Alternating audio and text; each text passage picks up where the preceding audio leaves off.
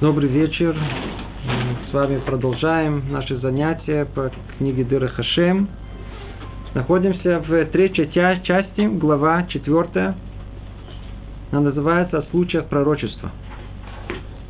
В прошлый раз мы уже начали с вами говорить в третьей главе о Духе Святости, о пророчестве. Было некое видение и понимание основное, в чем отличие между э, Духом Святости и пророчеством. Пророчество – это э, явление совершенно другое, совершенно э, незнакомое обыденному человеку. Ну, никак.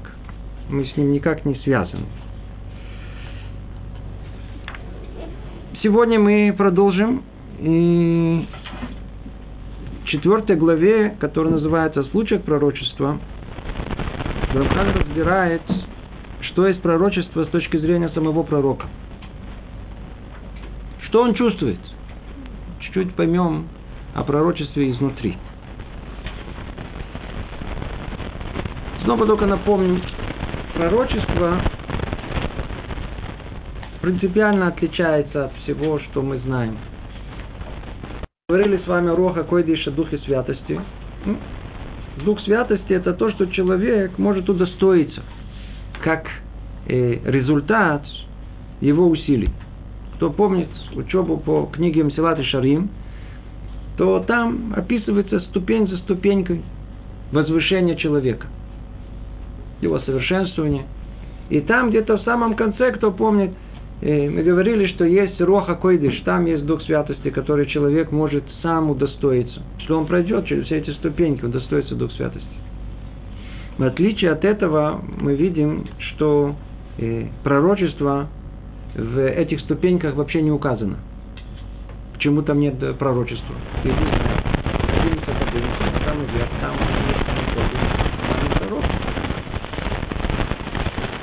Ответ. Подготовиться можем, но пророком не станем. Или станем. Не от нас зависит. Пророк это тогда, когда есть с двух сторон. С одной стороны, человек готовит как бы свой сосуд и способен принять пророчество.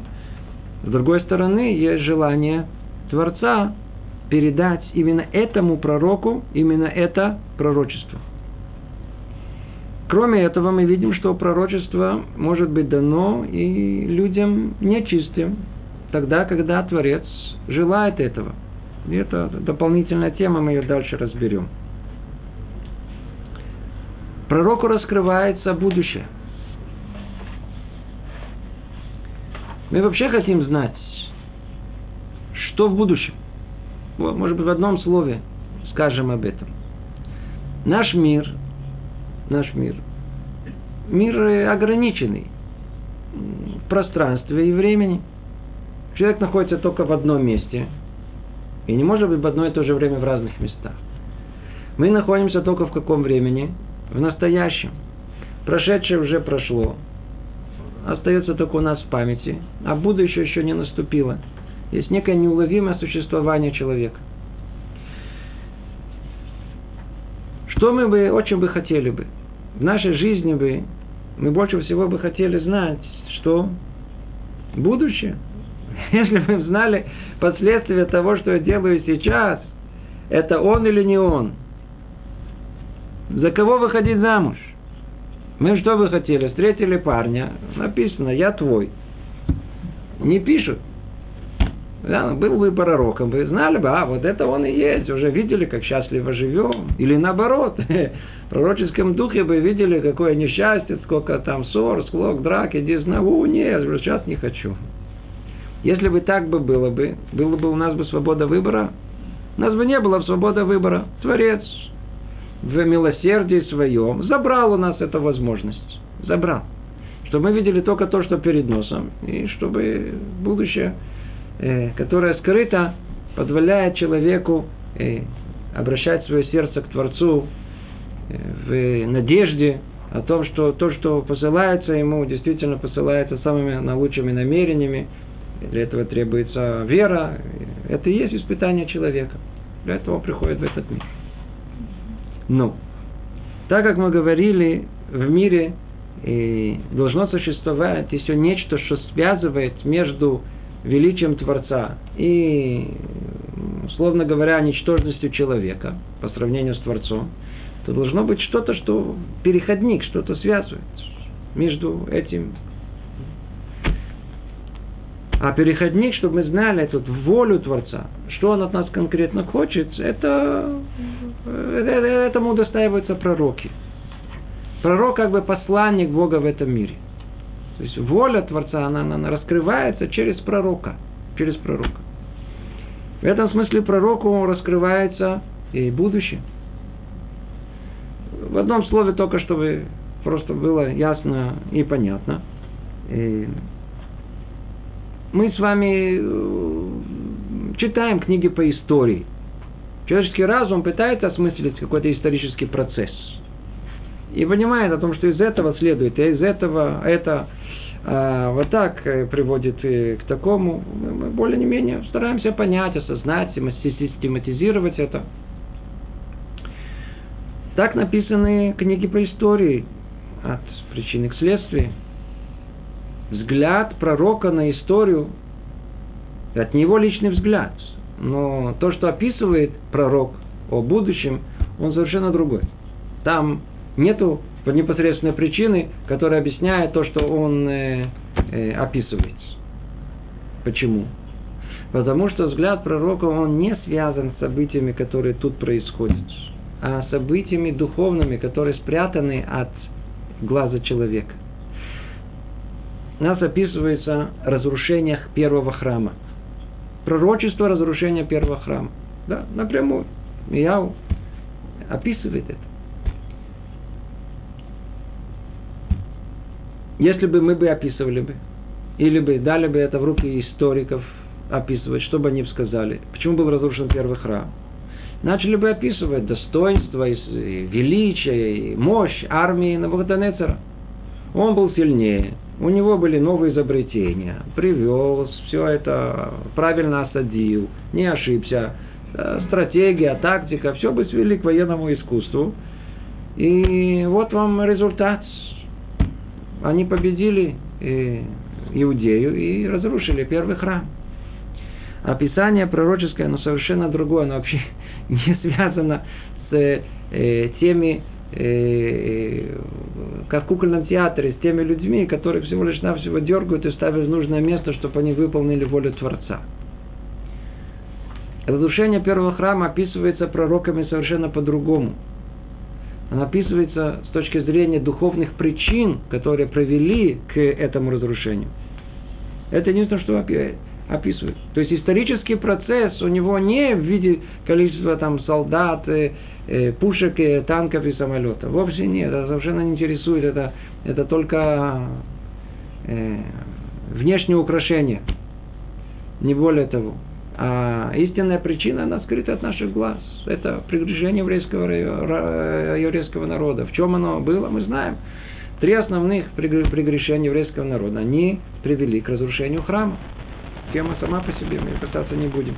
Но это в одном слове просто понимание того, что э, взгляд пророка, который мы находим в книге пророков, он э, описывает историю совершенно по-другому, незнакомым для нас э, взглядом, знанием вот этих э, духовных корней всех исторических процессов. Но давайте обратимся к самому тексту. Снова глава 4, первый параграф. Когда пророк достигает ступени пророчества в совершенстве, он постигает все, приходящее к нему ясным постижением и полным знанием. То есть, хотя информация передается ему по ступеням, как мы упомянули в предыдущей главе, сначала в виде образов и только потом переводится в мысли упомянутыми путями. Но когда человек ясно понимает свое пророчество, он постигает, что поистине является пророком. То есть он понимает, что связывается с Творцом, и он открывается ему и производит в нем все эти действия. И пророк постигает, что образы, возникшие в нем, это пророческие видения, порожденные божественным воздействием, и что знание предмета, установившееся в нем, и не станется у него никакого сомнения ни в пророчестве, ни в его аспектах, как предыдущих, так и последующих. М? Кажется, сам текст ясен, но давайте его э, постепенно разберем. Снова. Когда пророк достигает ступени пророчества в совершенстве, обратите внимание, когда он достигает, то есть до этого он не постигает. Путь к пророчеству он постепенный. Когда мы говорим о том, что э, пророк достигает ступени пророчества, вот когда он достиг уже, то первое, что говорит нам Рамхаль, то он все это постигает ясным постижением и полным знанием. Что значит ясное постижение? Это значит, что до тех пор, пока он еще не дошел до уровня э, пророка в своем совершенстве, у него есть постижение, но не ясное. А за ним следует э, знание, но не полное. И только когда он достигает истинного уровня пророка, он постигает знание э, в совершенстве и в, э, в полном знании. Теперь давайте поймем более конкретно, что означает ясное постижение и полное знание. Это уже и, раньше мы разбирали, и следующее предложение это следует. Объясняет Рамхаль это так. То есть, хотя информация передается ему по ступеням, как мы упомянули в предыдущей главе, как сначала в виде образов, и только потом переводится в мысли упомянутыми путями. Два этапа есть. Два этапа. Вот как человек мыслит? Человек что-то видит, человек что-то слышит. Например, вы сейчас слушаете э, наше занятие. Сотрясение воздуха доходит до ваших ушей великого такого прибора невероятного. Это трансформируется, это колебание в такие электрические импульсы и доходит до нашего мозга куда-то сюда. Теперь мы что должны все это? Теперь переработать, переварить, трансформировать в некие понятия, абстрактные образы, которые мы это делаем с большим успехом. Ну, кто с большим успехом, кто с меньшим успехом. Но, в принципе, мы это делаем. То есть мы получаем некие знания снаружи и, и, и их трансформируем в какие-то понятия, которые есть. Пророк, он не видит глазами и не слышит ушами. Дальше мы увидим, что вначале все-таки есть что-то близкое к ушам и глазам. А пророк получает видение прямо непосредственно в то место, куда и так все приходит. В скобках я замечу, ведь снова возвращаясь к этой удивительной теме, что мы видим и что мы слышим. Это вещь удивительная. То есть э, есть набор каких-то огромное количество этих фотонов. Они врезаются в поверхность и, а, и потом доходят до нашего глаза. И параллельно и доходят до места, которое есть ну, с тыльной стороны мозга. Так обнаружили это ученые. Там зрительный центр человека. И там образуется образ, который мы видим. Как в кино. Как в кино. Теперь Вполне возможно, я сейчас фантазирую, но в этой фантазии, скорее всего, много доли э, правды. В будущем, в будущем научатся подключать телевизор прямо к голове. Ведь зачем мне смотреть телевизор? Как, э, лучше реальность сама, а тут в этом телевизоре эта реальность показывает. Ведь в конечном итоге э, тот же результат – снова что-то, что должно дойти до этого места в мозгу. И там как-то трансформироваться в такую ясную картину. Там внутри у нас есть экран, на который все время что-то проецируется. Ну, скорее всего, должны ученые достичь такого уровня, когда человек, скажем, я знаю, там сядет, ему поставят э, какой-то э, закроет глаза, шоры поставят на, на, на, на глаза, чтобы не видеть реальность вообще. Зачем ему эта реальность? Закрыть ему глаза, закроют ему уши, подключат два электрода, или не знаю там сколько их, и будут проецировать ему какой-то фильм.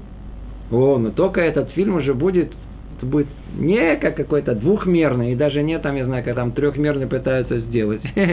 это детский сад. Он будет видеть реальность, как будто она вот прямо это жить в ней будет. До такой степени это может произойти. До такой степени. Почему? Потому что если мы знаем, как это работает, зачем нам смотреть что-то снаружи? Давайте сразу это будем проецировать на сам мозг. Чему это говорю? С точки зрения технической, есть как бы у пророка внутренний экран. Помните, мы говорили в прошлый раз. В принципе, воображение – это экран воображения. Но только сила воображения, которая есть у человека, она настолько сильна, что она захватила власть сама в том месте, она слуга, она захватила власть, и она правит нами. Поэтому человек находится постоянно в чем? В каких-то фантазиях, в мечтаниях, э, совершенно таких не, э, беспочвенно, не, не, не на основе чего-то реального, а просто хотелось бы, размечталось, фантазия. Пустое времяпровождение. Такая фантазия – это очень разрушительная вещь. Это разрушает душу человека. Но, как много раз уже говорили, если разуму удастся поставить фантазию, э, вот этот механизм под контроль, то тогда он получает э, самое э, э, достойное, что он только может удостоиться, это творчество человека. Почему? Потому что воображение, оно способно создать чего не существует, в отличие от разума, который соотносится только с тем, что есть. Он может подсчитать хорошо, э, переставить, но он не может что-то новое создать. Новое создает только воображение, но под контролем. Вот такое подконтрольное воображение в своей самой высшей форме мы находим у пророков. Там пользуются технически вот этим экраном э, воображения, и вот на него Творец напрямую транслирует некое видение.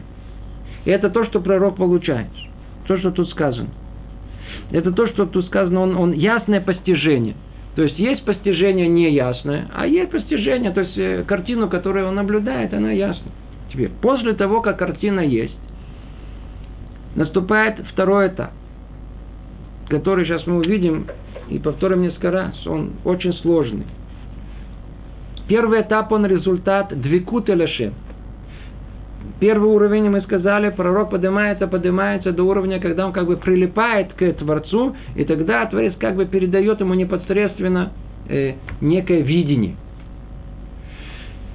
Это постижение. И оно должно быть ясным. Это первый этап. Второй этап, ну, теперь надо расшифровать, что я вижу. Ту самую картину, которую мы видим, теперь ее надо составить все вместе. Понять, что мы хотим из этого выучить. Мы проделываем нечто подобное, на первый взгляд, в нашей жизни постоянно. Но пророческое явление, оно на, нельзя даже сказать, на порядок сложнее и выше, несравнимо с человеческим постижением. Почему? Потому что когда мы видим и когда мы перерабатываем, пытаемся понять, все на уровне наших простых э, земных представлений – мы попробуем собрать всю, все, как всю картину и по, по, по времени эти все картины вместе в одно единое целое, чтобы получить какую-то некую единую картину, чтобы понять, что тут происходит. В отличие от этого, пророк, он видит эту картину. Теперь задача его гораздо, гораздо, гораздо сложнее. Ведь он видит некий образ какой, только тот, который он как человек, басар ведам, из, из материи состоящий, он может только соотнестись с, чем, с, тем, что находится в этом материальном мире. Но при этом что-то Творец ему раскрывает, какой мир? Духовный. О, теперь что ему нужно? Теперь ему нужно, согласно материальному видению, расшифровать духовное э, явление, духовное послание, которое Творец ему хочет э, дать. И это называется уже э, понять эту э, информацию, расшифровать ее. Ну, это то, что он тут говорит в одном слове. хотя информация передается ему по ступеням, как мы упоминали, вначале в виде образов. Вначале приходит образ, и только потом переводится в мысли. Теперь надо это перевести, этот образ, в конкретную мысль. То же самое, э, снова я все время стараюсь как-то к нам свести, чтобы нам это было понятнее. Мы тоже видим образы, но там внутри у нас э, кто-то умеет этим образом э, приклеивать слова. А потом из этого мы составляем предложение. Потом и целые мысли появляются, верно? Ну, некое подобие, некое подобное. Но только творец, э, э, пророк, что видит? Пророк видит некий образ материальный. Теперь ему надо приклеить это к чему-то, сначала понять духовное из этого, а потом к этому духовному снова высказать ее материальными словами. Ну, это уже огромный труд. Но когда, сейчас мы об этом будем говорить. Но когда это происходит, говорит Рамхаль, но когда человек ясно понимает свое пророчество, он постигает, что поистине является пророком. Он говорит, подобная вещь, когда в нем есть вот это видение и после этого ему удается это перевести на какую-то понятную э, информацию, на понятную информацию, он не сомневается в том, что он является пророком. То есть, он понимает, что связывается с Творцом. Это не то, что вообще ничего не ясно и непонятно. У него ясно, очевидно, что он связан с Творцом с Творцом. И мы сейчас дальше только увидим, что это на следующем этапе. А на первом этапе это не совсем будет ясно. Подождите еще немного. Это как бы первый э, параграф, это вступительный параграф. Дальше он будет объяснять это постепенно. То есть ему ясно, очевидно, что он является пророком, он понимает, что связано с Творцом, он открывается ему производит, и производит в нем все эти действия. То есть это не он сам производит, а извне кто-то в нем производит все эти действия. И пророк постигает, что образы, возникшие в нем, пророческие видения, порожденные божественным воздействием. То есть он, он очевидно, ясно и ощутимо о том, что кто-то ему крутит кино в голове.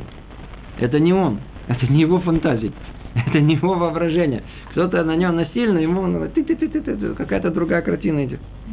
И что знание предмета, установившееся в нем, да, то есть уже, как мы сказали, информацию, все, что установилось в нем в понимании его, это результат воздействия свыше. Нет сомнений в этом. И не останется у него никакого сомнения ни в пророчестве, ни в его аспектах. Ничего не забывается. Это нельзя забыть. нельзя забыть это. Как предыдущих, так и последующих. То есть у него нет сомнения ни в видении, которое у него было, и картины, которая перед ним стояла, и не в последующей, имеется в виду, расшифровке э, того, что он увидел. Ну, как вступление, это первый параграф. Продолжает Рамхали говорить дальше. Еще следует знать, что пророк не достигает этой высшей ступени за один раз. О, видите? Это не происходит за один раз. Рак достиг до высшей ступени, все ясно и понятно, очевидно, он пророк и так далее. Вовсе нет. А поднимается все выше и выше, пока не достигает совершенного пророчества. То есть до этого есть, есть некое раскрытие, но какое? Частичное, но непонятное, оно неясное, оно выводы неполные. Есть какие-то этапы, как бы прихождения к этой вершине. На что это подобно? На, как, на тот процесс, который у нас есть в нашей жизни во всех областях. Всему надо учиться. Это то, что говорит тут. И это делает, требует изучения. Прям так и говорится. Как и все другие науки и ремесла, в которых человек продвигается ступень за ступенью, пока не владеет. Вначале что-то мы учим непонятно, потом понятно частично, потом еще больше, еще больше. На каком-то этапе мы становимся профессионалами в этой области. То есть мы понимаем хорошо, ясно, видим общую картину, понимаем откуда, причину, знаем куда, конечную цель. Также и пророк. Пророк, он поднимается по ступеням своего пророчества. Другими словами, пророком не рождается, пророком становится. Еще точнее, как становится? на пророка учатся. То есть после того, как человек готовит себя, ну, с точки зрения приемника, с точки зрения вот, сосуда, который способен принять это, это одна сторона дела. А с другой стороны дела, он еще должен подготовить себя с точки зрения расшифровки всего, э, что он видел. Опасное занятие, не просто так быть пророком. Не дай Бог, можно ошибиться, смертельное. Поэтому надо учиться. Поэтому и были, что называется, и школы пророков. Школы пророков. То есть были и учителя, были ученики. В еврейском народе было много пророков. Продолжает Рамхалик говорит, это имеет в виду Писание, употребляя термин «сыны пророков», то есть которые стояли перед пророком, чтобы учиться необходимым путям достижения пророчества.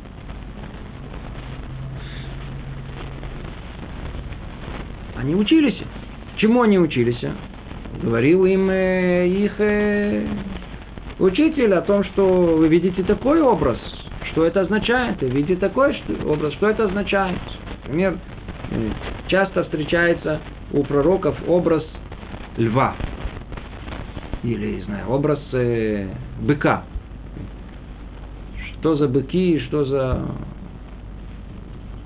Не простые сны какие-то или какие-то образы, которые э, на нашем уровне увидели, я знаю, там машину или грузовик. Не, это не, не это имеется в виду за понятиями вол и понятия лев стоят э, духовные силы. То есть что-то кроется за понятием лев, это надо расшифровать. И на уровне пророков, э, зная духовные миры, там, там наверху, и можно это каким-то образом представить. То же самое, зная понятие, что такое лев, и многие-многие другие понятия. Откройте Халом Даниэль, который, э, то, что он видел в своем видении – какие-то странные картины, которые там э, были каких-то непонятных составленных чудовищ. Э, это все требует расшифровки. Почему это из золота, почему это из серебра, почему... Все имеет символику. Все соотносится со своими духовными корнями. Все это расшифровывается совершенно по-другому. То есть человек, который знает эти коды, написано одно, а понимается совершенно другое. Это вещи необыкновенно абстрактные, которые долго, по-видимому, надо учить э, в качестве пророков. Продолжает Рамхали говорить, мы перешли к третьему параграфу, говорит, и возможно, что придет к человеку раскрытие от Бога, но он не различит его, как различает пророк, а примет за чувственное восприятие. Сейчас он снова постепенно нам э, говорит, чего все начинается. Как пророки узнавали, что они вообще э, пророки. Как это могло произойти? Он говорит, знаете же о том, что это не вдруг бум и стал вдруг пророком, а вначале это не совсем ясно и понятно. То есть, возможно, что придет человеку раскрытие от Бога, но не различит его, как различает пророк, а примет это за чувственное восприятие. И только когда усилится пророческое воздействие на него, тогда он познает истину. Нечто подобное случилось, когда Всевышний в первый раз обратился к Шмуэлю. Ну, я надеюсь, каждый из вас помнит, э, в книге Шмуэля описывается подробным образом, когда один из величайших пророков еврейских во все времена, Шмуэль, о котором э, говорится, что Тара могла быть дана ему, его сравнивают с самим Ашарабейну, как первый раз пришло к нему пророческое видение. Описывается это в книге Шмуэль Алев, э, в самом начале э, третьей главы, как э, находясь там во дворе, в, около скинии Завета, вы знаете о том, что Шмуэль, он находился в прислуждании у Эли. Эли был Элия Коэн, э, он был как бы духовным лидером всего еврейского народа, и он был судьей, он же был пророком. И Шмуэль у него учился. И вот, находясь там, он чувствует, что он засыпает, и вдруг он слышит, как его зовут. Шмуэль. Он тут же вскочил, побежал к Или. Говорит, я тут. Он говорит, я тебя не звал, иди спать. Тот вернулся, лег. Снова слышит вдруг голос. Шмуэль. Он вскочил, побежал к Или и говорит ему, я тут. Вы меня звали? Он говорит, я тебя не звал, иди спать. Снова он лег, и снова ему голос обращается. Шмуэль. Он снова вскочил, пробежал снова к Эли. Тогда Лип что понял? Что его кто-то там зовет, но не он, а кто-то сверху. Тогда он его сделал, дал ему первый урок пророчества. Он говорит, послушай, если к тебе еще один раз так и обратятся, то ответь ему. Твой покорный слуга слушает тебя. Так оно и было. Он вернулся, снова прилег заснуть, и слово слышит, что его зовут. И тогда он ответил, как его обучили. Тогда первый раз он услышал голос, э, как бы, условно говоря, голос Творца. До этого он слышал голос Эли. Теперь он слышал голос, э, как бы, голос Творца, который возвестил ему о том, что произойдет. Это первое пророческое явление, которому было дано. Что произойдет с Эли и его сыновьями. То есть э, раскрыл ему судьбу своего учителя. И что дальше произошло, надеюсь, вы откроете книгу Шмуэля, вы знаете, что дальше произошло. Так или иначе, что мы видим? Начало деятельности Шмуэля как пророка, оно было с того, что Творец к нему обратился. Он не понял. Ему показалось, что его э, зовет э, его наставник Эли. Это то, что написано тут. Что при, возможно, что придет человеку раскрытие от Бога, но он не различит его, как различает пророк, а примет за чувственное восприятие. То есть, что мы видим в начале, пророк воспринимает это чуть ли не как э, речь, кто-то его зовет. Именно то, что говорит нам э, Рамхаль, нечто подобное случилось, когда Всевышний в первый раз обратился к Шмуэлю. Он не пророчествовал сначала, и не получил пророческого воздействия. Ему лишь открылся голос, как ощутимый звук, и ничего больше. Звук он получил, не явление. Это был уже следующий этап. На первом этапе он только слышал звук, слова. И только позже он получил пророческое воздействие, познал и постиг путь пророчества. То есть, что мы видим, а, э, Творец раскрывает пророку э, желаемое постепенно. Вначале максимально приближенное к человеческому восприятию, постепенно пророк он учится, и он тогда взбирается на вершину пророческую, когда он видит все явление в полноте и в совершенстве. Это уже совершенно другой уровень. Продолжает Рамхали говорить, так же было, когда Муше э, предстало видение куста – Помните, когда он был в пустыне, и вдруг он видит в сне куст, который горит и не сгорает.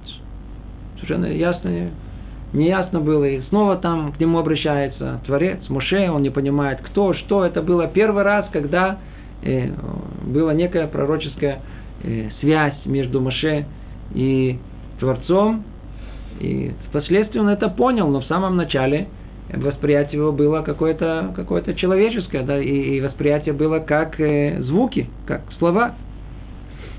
Так что он, как тут сказано, так же было, когда Моше э, предстало видение куста. Вначале ему открылось только нечто ощутимое, и он увидел пылающий куст. То есть Моше Рабейну сразу увидел, в первую очередь увидел некую картину необыкновенную. Но эта картина была прямо тут перед ним. Прям перед, э, видел как его, как, как видение. Затем святой благословен он позвал его голосом его отца. Не просто так был голос, а голос его отца Амрама. И только после этого послал ему пророческое воздействие. Уровень за уровень. И тогда Маше постиг истинную суть этого пророчества. Но это уже был самый последний, самый последний этап. Снова мы видим, как э, пророческая связь между Творцом и пророком, она происходит постепенно э, во всех уровнях и по времени вначале э, раскрывается Творец пророку на уровне близким к человеческому, слышит человеческий голос, видит некое явление, э, чуть ли не материальное, которое тут в этом мире, и только постепенно э, после этого раскрываются ему более высокие уровни постижения – Э, пророческие воздействия, то есть видение пророческое, и только после этого истинная расшифровка этого всего. Теперь Как это более конкретно происходит? Как это более э, конкретно происходит? Учащиеся пророчеству изучают особые вещи, которые привлекут на них высшее воздействие. Удалят препятствия материальности мира и привлекут открытие света Всевышнего и приобщение к нему. Это учение включает внутренний настрой, упоминание святых имен, прославление Всевышнего хвалами, включающими его именами, комбинированные определенным образом, как мы сказали выше. Мы тут добрались уже, хотя это упоминается э, общими словами, но в принципе мы уже говорим о чем-то внутреннем, о технической части становления пророков. То есть мы до этого говорили вещи общие. Как то? Необходимо подготовить себя. Подготовка пророка основная состоит в том, что он начинает быть хозяином самого себя. Хозяином самого себя. Как описано про Авраама Вину, о том, что ему удалось полностью контролировать все части своего тела, кроме пятерых. И когда он все, все ему удалось, опять он получил в э, подарок от Творца, то его уже потомки в своей самой вершине своего существования, кто это? Это пророки, они также были способны это делать. То есть полный контроль над всеми органами чувств, над, над собой, над собой. И это не только относится к телесным потребностям. Смотрите, что ж, у нас э, человек захочет покушать, покушать. Раз и забыл уже, что он учил. Просто сразу память отшибло. Почему? Он настроился в другую сторону. Не может. Разыгрался аппетит.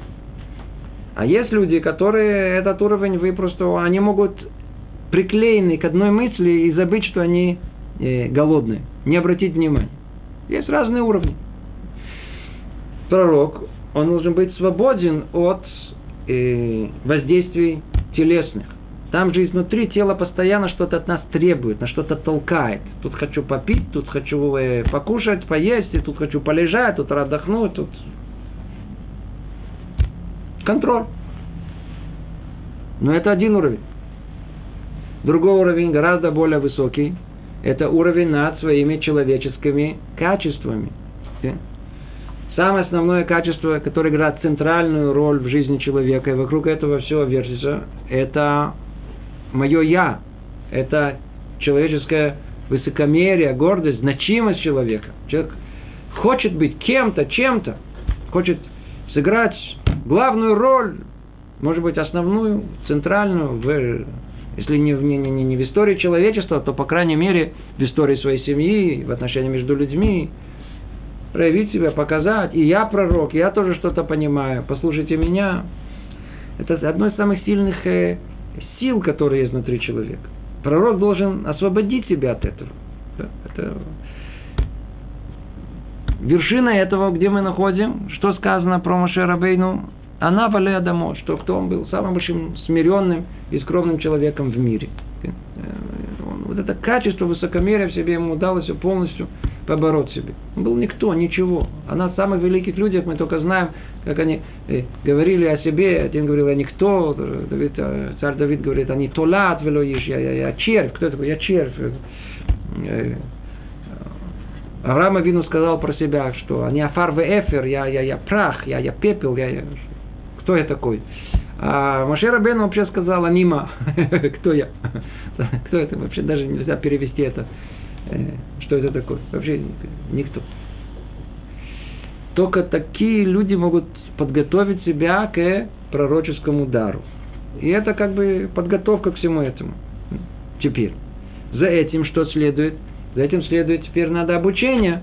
После того, как теперь человек подготовил, начистил свою эту свою... Э, и это включает, что мы уже много раз говорили, контроль над воображением. И это все подготавливает как бы свой экран к восприятию пророческого видения. Чем больше мы чисты, тем больше видение экрана, оно более чисто. И когда это явление приходит, теперь, как мы сказали, надо его э, расшифровать. И есть школы, э, школы пророческие, в которых учат эту расшифровку, как это расшифровать. Но Есть еще предварительные вещи, которые, которые, которые находятся до того как. До того как. Что это до того? Человек готовит себя к принятию э, пророческого видения какого-то. Что значит готовить себя? Это работа всей жизни. Человек работает над собой всю жизнь. Да. Шмоль провел, как, я знаю, как в, в, около, около Скини Завета с, Эли, он прожил всю свою жизнь в полной чистоте, не видя ни того, что даже происходит ну, вокруг него. Подготовил себя. Но теперь, предположим, он хочет получить э, э, какой-то пророческий дар. Что-то он хочет получить, какое-то, получить это сведение какое-то пророческое. Оказывается, что нужно тут еще подготовку, еще дополнительную есть. Это не просто так, что вдруг ни с того ни с сего, хотя я беру в скобках, что бывает и описано случаи, когда это происходит ни с того ни с сего. Да, да, да, описано. Что бывает, что э, э, это происходит, э, но в целом, в целом требуется подготовка к этому, как мы скажем. Если уже вспомнил, скажем, описано несколько раз у нас о том, что э, пророческий дар сходил на пророка по нужде Творца без подготовки. Без подготовки. Например, э, описывается, как э, э, пришли, как сказано, Бней Невиим э, к Элиша. Элиша был учеником Илиау Анави, пророка Илияу. И они раскрыли ему секрет, раскрыли ему э, знание будущего и сказали ему, знаешь же, ты, ты не знаешь, что завтра твой учитель уйдет из этого мира, они обратились к нему. То есть из того, что там написано, ясно, что это были пророки как бы на уровне, э, или сравнимые с уровнем э, Элиау Нави. Но основная как бы линия должна была перейти к пророку Элиша. И Элиша получает после этого пророческое э, явление без, мы видим, без подготовки без подготовки. То есть есть случаи, когда описывается у нас, когда по нужде, когда Творец, он как бы э, насильно делает пророка пророком, э, без того, чтобы он пройдет, без того, чтобы он прошел все эти этапы по, к пророческому восприятию.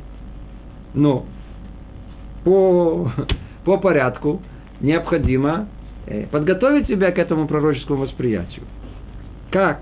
Надо себя настроить на это. Надо себя настроить. Надо себя настроить. Также, когда мы хотим понять, что написано, нам нужно что? Сосредоточиться. Сосредоточиться в одну, в одну точку. То есть, то есть все остальное убрать в одну точку. Чем больше сосредоточиться, чем больше у нас мы уберем все вокруг нас, тем больше поймем, глубже сможем войти в это пророк, подготовке к пророческому своему дару, к восприятию, он должен полностью как бы отключить, как бы свое тело он отключает. Плюс еще Творец ему помогает. Как мы говорили, пророк, когда получает пророческий дар наяву, он как бы находится в каком-то в приступе эпилепсии, всего вот трясет, как будто тело просто не работает. Он, происходит не, не, непосредственно восприятие его души э, с Творцом. Тело отключается никакие эти эмоции, чувства тоже они не, не, не мешают ему. Не мешают ему. Но чтобы прийти и получить это, нужно себя полностью сконцентрировать. И приподнять. Сконцентрировать это одно. Да, типа, условно говоря, чтобы только никто не припутал, я извиняюсь, Будда употребляю это слово типа медитации. Но только это совершенно другого типа. Другого типа. Принцип он верный, без всяком сомнении. Но только надо знать, что приводит к э, единению с Творцом. Основное, основную работу подготовки э, пророка, это тут не, не совсем упоминается, в других местах упоминается, это пребывание в э, радостном состоянии духа. Это условие всему – в состоянии э, депрессии нету пророческих даров. Ничего не получает человек сверху, когда он находится в таком депрессионном состоянии. даже в плохом настроении. Только тогда, когда находится радостное состояние духа. Поэтому мы находим, что порой, э, чтобы прийти к этому состоянию пророческого дара, э, то музыку даже играли вокруг пророка, не нашу, естественно, а очень высокую, которая действительно поднимает душу человека. Это одно. Говорит нам Рамхаль, это учение включает, то есть они начинают учиться. Чему они учатся, кроме расшифровки и всего прочего, и подготовки себя всей жизни, называется каванот. Каванот это вещь очень-очень глубокая. Она известна и сегодня. Нам, нам неизвестны все, все каванот, все намерения, которые были у пророков. Но сам принцип каванот, он нам известен до сегодняшнего дня. Только результатов у нас, конечно, пророческих особенно от них нету, но, как утверждают наши мудрецы, а исправление этого мира, исправление самого человека через эти каванот, эти намерения, они, да, существуют до сегодняшнего дня. И что такое каванот? Намерение. То есть, если мы исполняем, исполняем некую мецву, то за этой мецвой кроются невообразимые э, причинно-следственные всякие разные духовные э, последствия, и надо знать, как это происходит. То есть это, это и есть намерение. Намерение – это когда я делаю действие в этом материальном мире, что конкретно происходит сейчас в мире э, духовном. То есть я это действие я делаю на, на, на, на, на, это, на воздействие, которое должно э, происходить в духовном мире. Э, это называется кавана, намерение. Дальше, упоминание святых имен – тоже снова не можем все с самого начала говорить, но уже говорили о том, что упоминание святых имен, это целая, целая глава у нас была э, у Рамхаля, когда э, именно правильное упоминание э, святого имени, это как бы обращение по правильному адресу. Помните, мы говорили, если э, э, идет человек, я ему кричу, Йося, он тебе идет. Почему? Как его зовут? Его зовут Моши. Его не зовут Йосиф. Он не будет. Но если буду кричать Моши, он что он делает? Тут же обернется. Почему? Я его позвал по правильному э, имени. Если этого Моши, я еще буду кричать «Папа!», а он мне действительно является отцом, о, тогда он не просто, он дернется весь, верно? То есть, надо знать, э, каким именем обращаться, и если мы видим сейф, то какой код его открывается. Это имена святых, э, это упоминание святых имен. Это второе. Третье, это прославление Всевышними хвалами, э, включающего его имя, комбинированное определенным образом, как мы сказали выше. Это более высокий, самый запутанный уровень. Это действительно знание всех имен Творца. И в этом есть удивительнейший порядок. То есть во всех именах Творцах есть только определенное количество имен, не меньше, не больше. Известно и ясно, э, что каждый из них выражает в этом мире, какое намерение нужно иметь, когда мы упоминаем это имя, как оно упоминается, из каких букв оно, оно состоит, включая с гематриями, вложениями, которые там есть.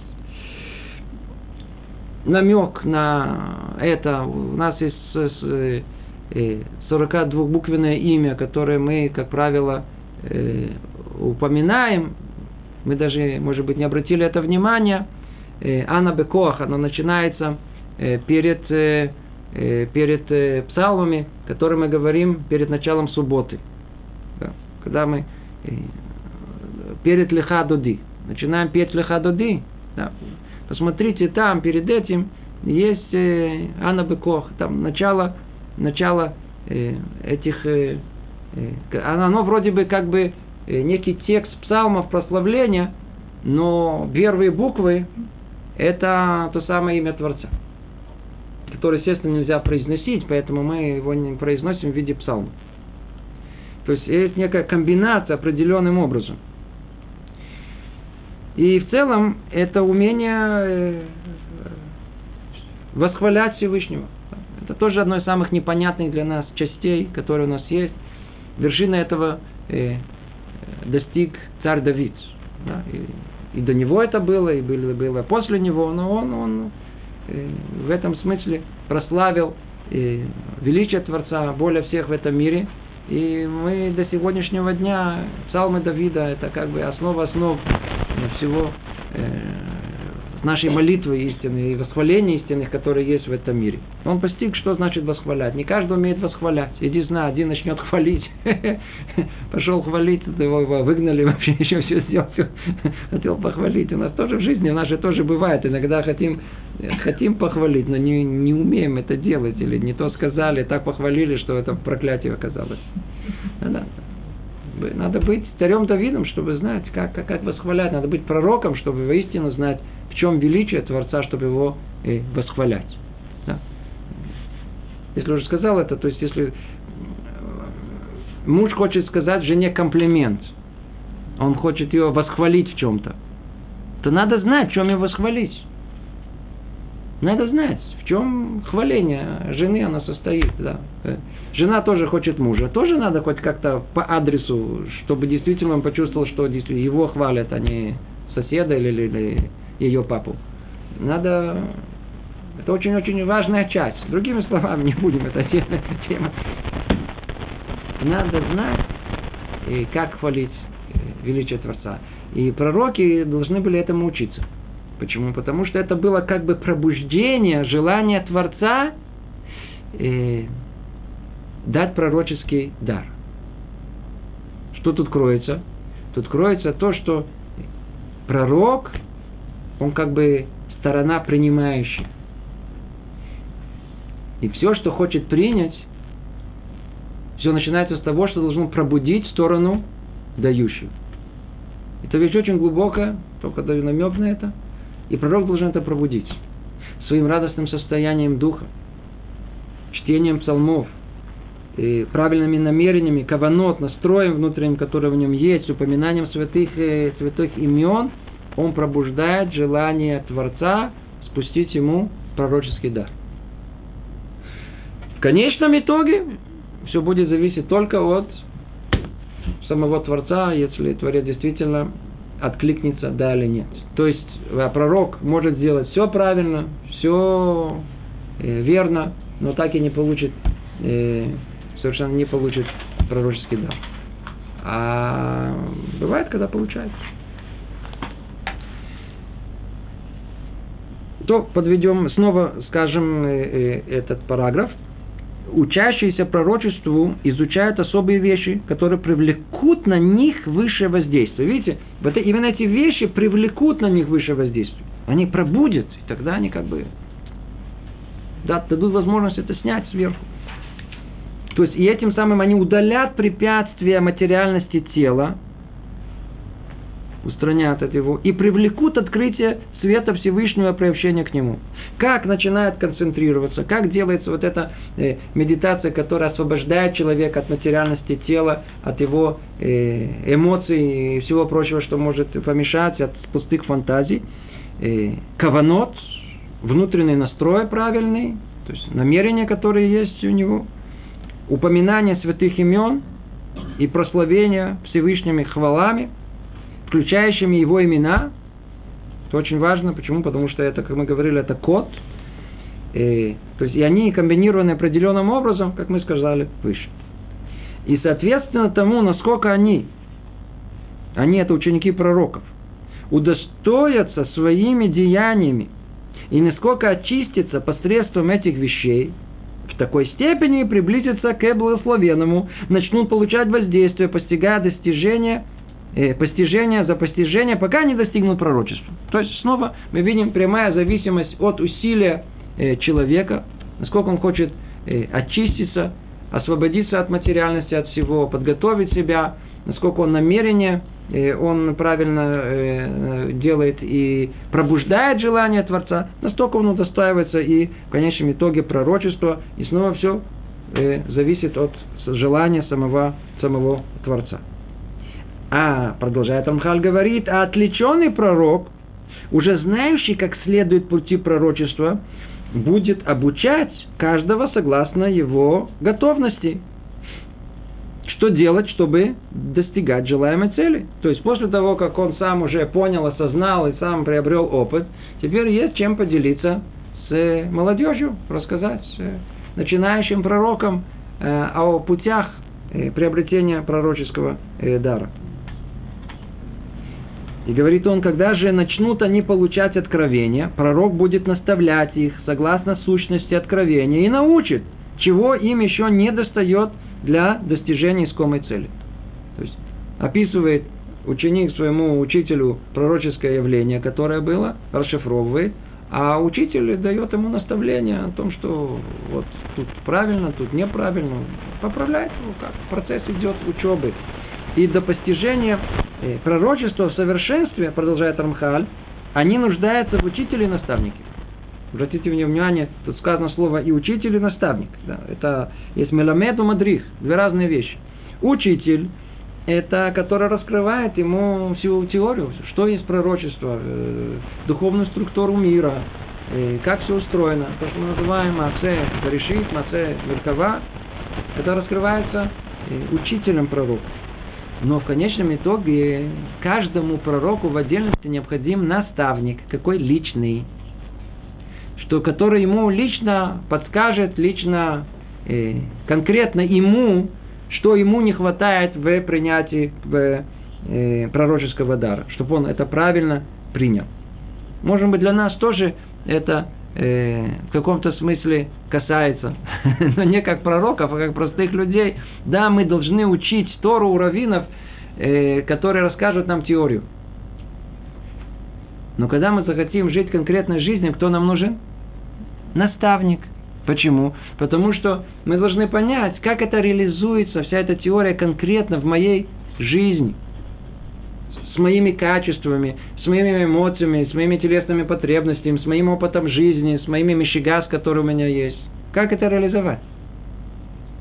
То есть нам нужен действительно и учитель, и наставник. И тот, кто раскроет нам всю теорию, мы обязаны ее знать и учить все прекрасно и хорошо. Но необходим тот человек, который, э, тут называют его наставником, возьмет нас за руку. И порой, и пока мы не сделаем те самые первые шаги, необходимые, э, чтобы они были в нужном, правильном направлении, к Творцу, а не от Него.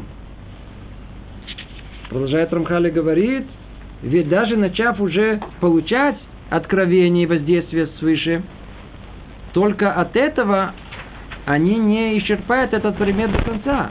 Им понадобится еще большее наставление, чтобы достигнуть конца как следует каждому соответственного уровня готовности.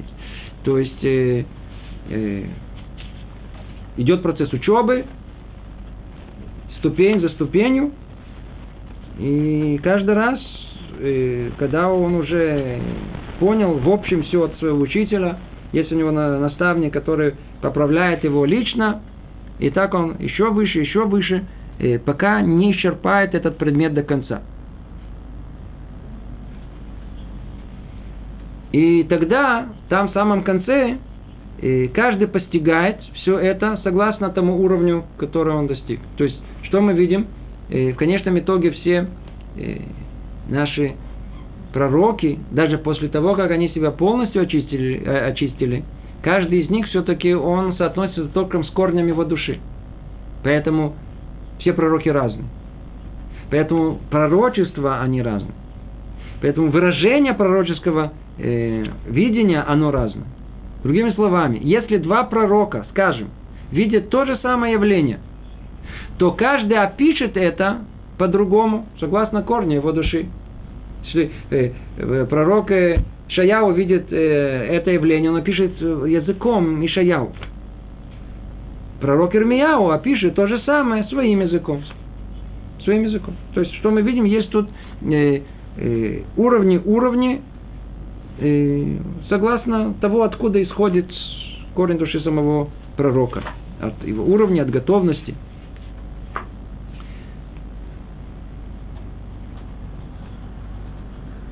Ну, к сожалению, наше время истекло, мы только начали э, эту главу. Придется нам ее продолжить в следующий раз. Мы долго находимся в, в начале. И мы чуть-чуть разобрали с вами о том, что происходит в мире пророков. Как пророчество э, получается, как пророк себя готовит. Продолжим эту тему в следующий раз и разберем ее там впоследствии. И о том, как возможно пророчество у народов мира, Билама, как вы знаете, и других. Это наше дело. Тема будет э, последующей. Остановимся. Всего доброго. Привет из Иерусалима.